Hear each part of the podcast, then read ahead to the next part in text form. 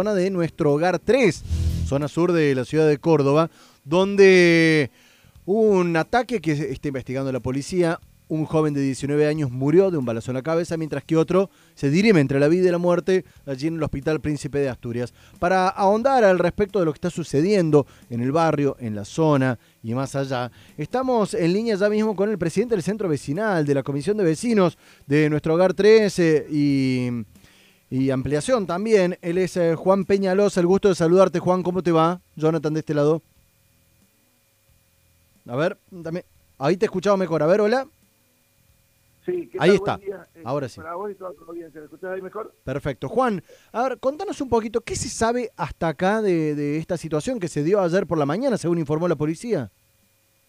Bueno, sí, como te contaba el hecho, ¿no es cierto? Que ya tuvo trascendencia eran cuatro jóvenes en dos motos, eh, salían, ¿no es cierto?, de fiestas clandestinas que hay en el lugar, supuestamente salían de Algerli 2, una fiesta clandestina, eh, tienen un entredicho eh, y después bueno, se pierden por el sector y esto sucedió a las siete y cuarto de la mañana el hecho, cuando supuestamente hay testigos que, que ven, ¿no es cierto?, la situación, dos motos que venían a los disparos, una moto se frena, se cruza delante de la otra y se produce la el, el hecho, ¿no es cierto? Un disparo en la, en la, en la 100, directamente en la cabeza, cae la primera persona al, al asfalto, este, este, este joven, eh, pierde la vida automáticamente y la otra persona que estaba atrás cae también de la desplomada de la moto. ¿Iban los dos en la misma moto?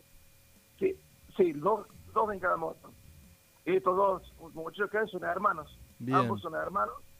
Este, bueno, y justo el mismo disparo que recibe el primero pasa eh, lo traspasa primero, ¿no es cierto?, en la cabeza fue el disparo bastante violento y le pega el segundo que le queda la bala enojada que está disputando a la vida y muerte.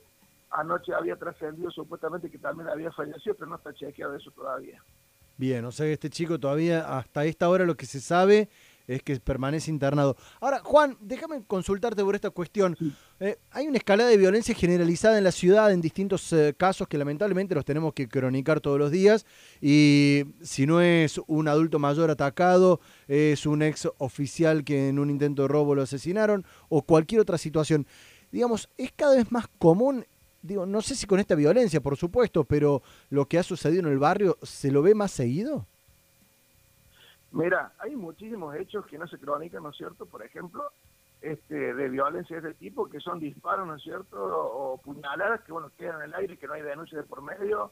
O sea, es bastante complejo el tema y esto viene una vieja data. Yo vengo reclamando hace ya dos años el tema de la seguridad.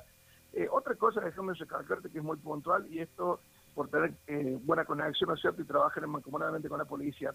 Hay una cosa muy puntual, para que tengan en cuenta y siempre se lo digo a la gente y trato de ver esa situación acá no es un problema de la policía, sino la falta de Estado, la falta de, herramientas, ¿no es cierto?, para que pueda trabajar la policía.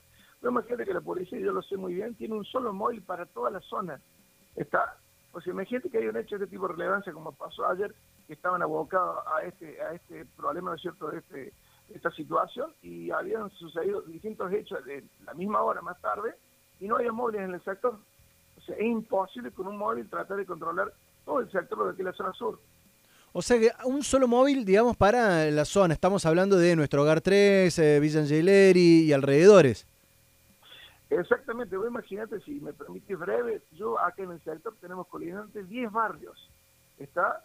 Que no tomamos en cuenta la dimensión que en el sector, por eso lo que también reclamamos el tema transporte, bueno, por ese tema, no tomamos la dimensión de la cantidad de gente que hay en el sector. Si vos arrancas, por ejemplo, desde la zona sur del Delhi 2, vos tenés Rivadavia, Rivadavia anexo, en el Delhi 2, en el Delhi 1, eh, después tenés Cooperativo de los Carreros, las Huertillas, te volvés para acá, tenés eh, Vida del Milagro, 12 de septiembre, eh, las Acacias, Cooperativa de la Esperanza, eh, Barrio 3, eh, Darío Santillán 1, la Toma Anexo 1, 2, después tenés el cuadro de ampliación, o sea, y Over 3 que es grandísimo. Es muy, muy extenso.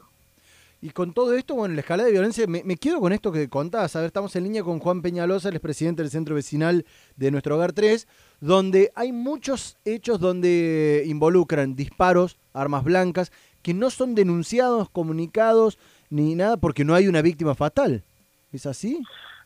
Exactamente, así es, así es, es lo que vos estás cronicando, es como digo a la gente que siempre trato de, ¿no es cierto?, que digo, vaya, realice la denuncia, ¿por qué? Porque en el momento que yo reclamo temas de seguridad, viste que todo esto se basa en estadísticas, Cuando vos te presentas a un judicial o lo que corresponde a la Secretaría de Seguridad, tú dices, no, pero acá la estadística me dicen eh, que está todo bien, ¿no es cierto? No está el rojo vivo, pues ya que no hay denuncia. Un hecho se denuncia con suerte porque porque también es todo un trajín. Pues imagínate que la gente se tiene que trasladar desde la zona del sur hasta el Parque Sarmiento, a la, a la unidad judicial número 4, para que la gente sea atendida y la demora que se lleva. Claro. Hay gente que trabaja por día, eh, cobra por día y no puede perder el presentismo, un montón de cosas, que también hay que saber comprender esa situación y ponerse de ese lado del vecino, ¿no?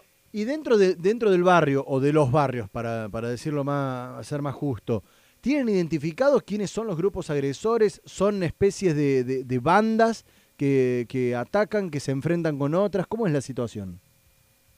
Sí, mira, en este último tiempo se ha dado, por ejemplo, eh, sin desmerecer ningún sector. Acá hay un problema muy puntual que están surgiendo esta cosa de esto.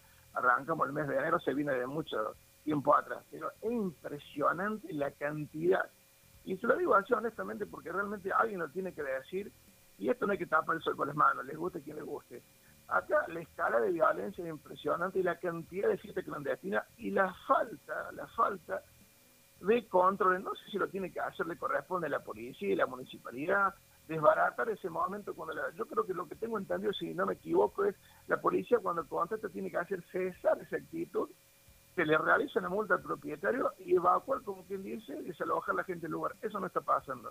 Y eso viene ya desde enero que arrancamos, y hay muchas bandas en este sector, es bastante complicado, es una zona, en definitiva, la zona sur del sector que tenemos nosotros, una zona roja, aunque uno lo crea, eh, hay muchos factores que están influyendo en eso, ¿no?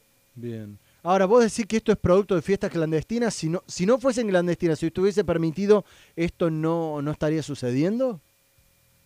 Y yo calculo que vos tenés que, yo, desde mi humilde lugar, conociendo cómo es el sistema de esto, yo me parece que la única forma de tratar de controlar esto es que en cierta forma, no te digo que, o sea, blanquear todo esto, pero sí está pasando esto. Y hoy lamentablemente hay un factor que le digo a los padres, se lo recalco, uno que tiene hijos y demás, a ver, controla tu hijo, fíjate dónde va. Los chicos quieren salir, es entendible, han estado encerrados, a veces hay que ponerse el lugar de ellos también, el, lugar de los autos mayores, pero bueno, hoy la situación son los jóvenes. ¿Y cuál es el factor que tenés?